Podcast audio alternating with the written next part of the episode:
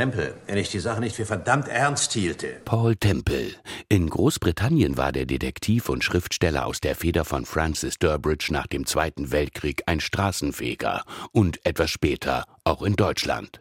Und jetzt fegt er wieder durch unsere ARD-Audiothek. Sag, ist Mr. Temple zugegen? Aber selbstverständlich doch, Sir. Folgen Sie mir. Paul Temple und der Fall Valentine.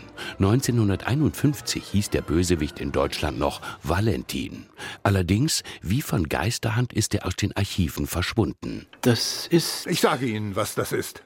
Das ist ein Fall für Paul Temple. Eine junge Frau springt vom Dach eines Hochhauses. Der alte Fall wurde nun neu produziert. Jetzt gibt es ihn wieder. Nun, Mr. Calvin, erkennen Sie sie? Ja, Superintendent. Das ist meine Frau. Paul Temple und der Fall Valentine. Die Neuauflage eines Krimiklassikers von Francis Durbridge in acht Folgen. Jetzt in der ARD Audiothek. Ich weiß auch nicht, ob Valentine ein Mann oder eine Frau ist.